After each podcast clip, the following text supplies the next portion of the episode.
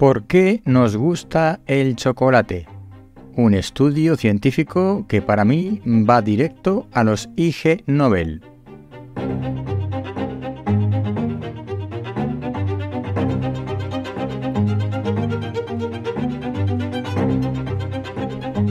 Hola, soy Ignacio de Miguel y esto es El décimo hombre, reflexiones sobre ciencia y naturaleza, porque cuando nueve personas están de acuerdo en algo, una décima debe llevar la tesis contraria.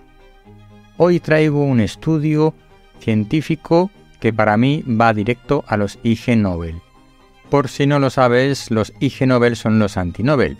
Son unos premios que se conceden a los estudios científicos que se han publicado en revistas científicas eh, serias, pero que producen cierta hilaridad, sorpresa, asombro y no se sabe para qué sirven, qué utilidad tienen.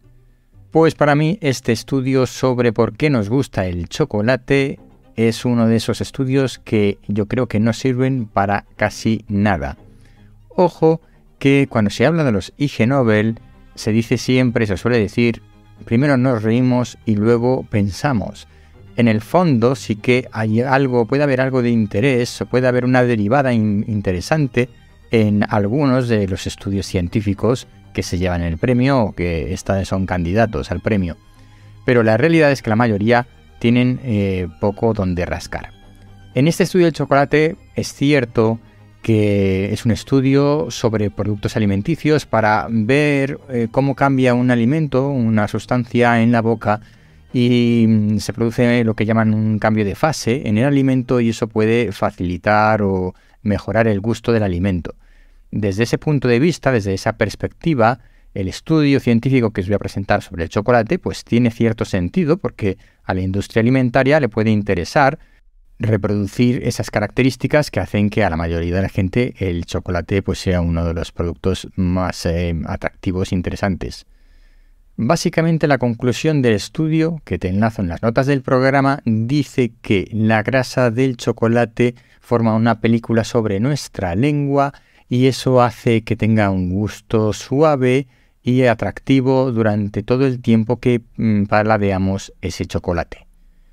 Básicamente, la grasa y el azúcar nos gustan. Menuda sorpresa. Para mí, la conclusión del estudio con respecto al chocolate no sirve absolutamente para nada. Por eso digo lo de los IG Nobel. Ahora, desde el punto de vista de las interfaces, de los cambios de fase de los productos en nuestra boca y con investigación en productos alimentarios, puede que tenga cierto sentido. Pero aún así, pues me parece un estudio un tanto básico para que sea una noticia. Pero bueno, ahí está. Os dejo la referencia de la noticia, del artículo científico, también una explicación de lo que son los IG Nobel y para que veáis que realmente Em, esta cuestión, este debate de si los estudios científicos son útiles de verdad o no, no solo queda reducido a estos, a estos premios IG Nobel que son un poco mm, de broma. En, realmente eh, se ha publicado precisamente esta semana un artículo de opinión al respecto de la utilidad de los estudios científicos desde una perspectiva seria. Y no porque lo que se está estudiando o se está investigando no sea de interés, sino porque muchas veces no se escogen adecuadamente las variables que se quieren estudiar o que se deben estudiar, que se deben medir, para obtener unos resultados que tengan un sentido mm, claro, que sean sólidos y que no puedan dar lugar a interpretaciones o a pensar que las características eh, del estudio ah, no lo hacen replicable. Una de las características que en principio tiene cualquier estudio científico es que debe ser replicable por otro equipo de científicos independientes siguiendo las instrucciones del estudio original. Esa es la teoría. En la realidad, mm, pues eh, obviamente no se pueden repetir todos los estudios científicos que se publican porque sería imposible, pero además es que en la realidad muchos de estos estudios pues no se pueden reproducir porque cuando los intentas reproducir aparecen incógnitas de cómo se han realizado en realidad, cómo se han llevado a cabo en realidad, eh, si se han tenido en cuenta determinadas variables o no.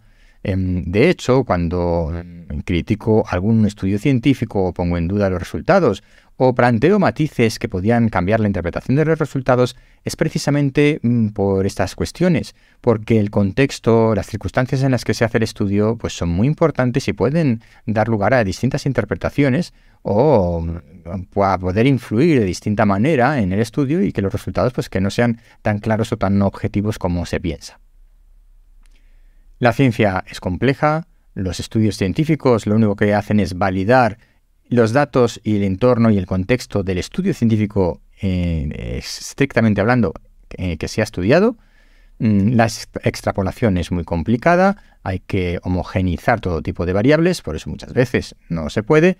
Y luego pues hay estudios científicos como este del chocolate, que para decirnos que la grasa eh, nos gusta, pues no hacía falta gastarse mucho dinero ni estudiar mucho las cosas. Grasa y azúcar, en general, nos gusta a todos. ¿Por qué? Eso es otra cuestión. Hasta aquí el capítulo de hoy del décimo hombre. Recuerda que el décimo hombre está dentro de la red de podcast Podcastidae. Suscríbete ahora si no lo has hecho todavía. Si estás en YouTube, dale a la campanita. Nos vemos pronto.